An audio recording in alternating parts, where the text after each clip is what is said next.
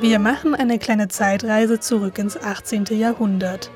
Das Mannheimer Hoforchester erlebt seine Hochzeit und zieht die volle Aufmerksamkeit auf sich und seinen eigens entwickelten musikalischen Stil. Abrupte Dynamikwechsel und effektvolle Figuren, ein in der damaligen Zeit völlig neuer orchestraler Klang. Starten wir also unsere musikalische Reise in der Stadt, in der Rhein und Neckar zusammenfließen und lauschen wir ein wenig dem Mannheimer Gu.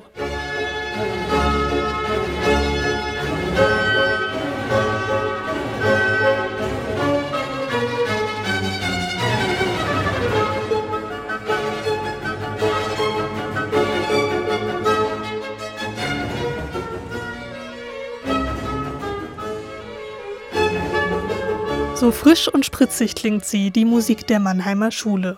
Hier mit dem Beginn einer Sinfonie von Johann Stamitz. Auch der junge Wolfgang Amadeus Mozart reist mit seiner Familie nach Mannheim und erlebt diesen neuen, dynamischen Orchesterklang.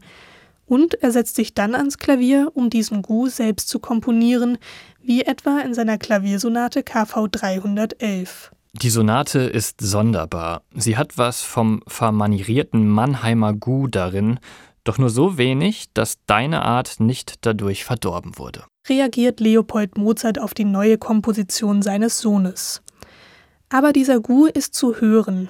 Achten Sie gleich mal auf das rhythmisch prägnante Thema, das dreimal hintereinander gespielt wird. Es wird von beiden Händen parallel geführt, dann kraftvolle vierstimmige Akkorde wie beim Mannheimer Orchesterklang.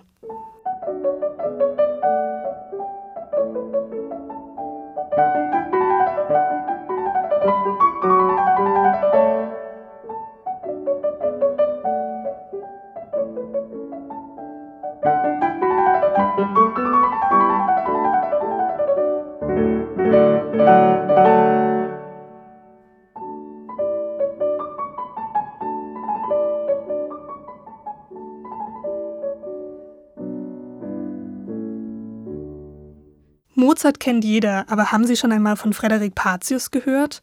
Wir fahren von Mannheim an Frankfurt vorbei und kommen nach Kassel, die Stadt, in der Patius drei Jahre lang Geige und Komposition studiert, unter anderem bei Louis Spohr. Patius verkörpert das, was man heute unter einem gelungenen Kulturtransfer versteht.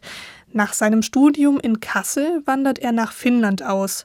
Dort verleiht er der finnischen Musik ihre eigene nationale Sprache – er gründet die sogenannten musikalischen Gesellschaften, komponiert die erste finnische Nationaloper und schreibt 1848 sogar das Werk, das später zur finnischen Nationalhymne gekürt wird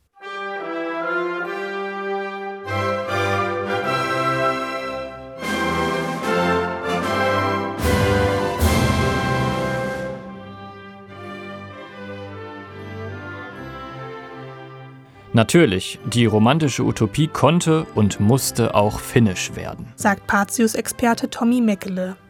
Und das ist auch in der Nationalhymne zu hören. Mit Akkordfolgen, Vorhalten und großem Instrumentarium erinnert das Werk an ein romantisches Klangbild. Gleichzeitig ist da aber auch die Verwendung von Rhythmen und Melodien, die auf die neue finnische Tonsprache hinweisen.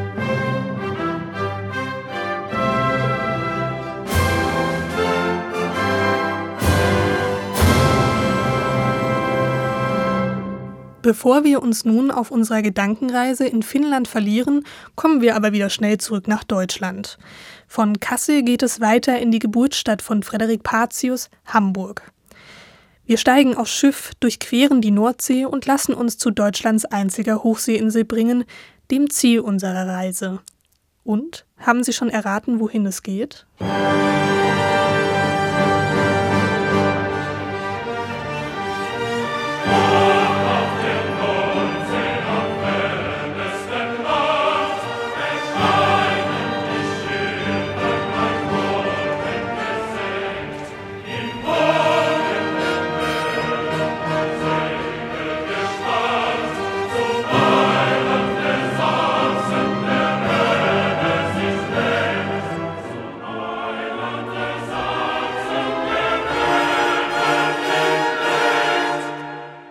Grün ist das Land, rot ist die Kant, weiß ist der Sand. Das sind die Farben von Helgoland. Die Nordseeluft, die Weite des Meeres, Robben und die lange Anna. Helgoland ist ein besonderer Ort. Und nach der Insel ist auch das letzte Werk von Anton Bruckner benannt, das Sie gerade hörten. Bruckner vertont ein nicht ganz so idyllisches Gedicht von August Silberstein über das sächsische Volk Helgolands, das von der römischen Invasion bedroht und schließlich von göttlicher Macht gerettet wird. Versprochen, wenn Sie heute nach Helgoland kommen, wird es nicht so düster werden. Lassen Sie sich umfangen von Seeluft, dem rauschenden Wellengang und den atemberaubenden Ausblicken auf die unendliche Weite des Meeres.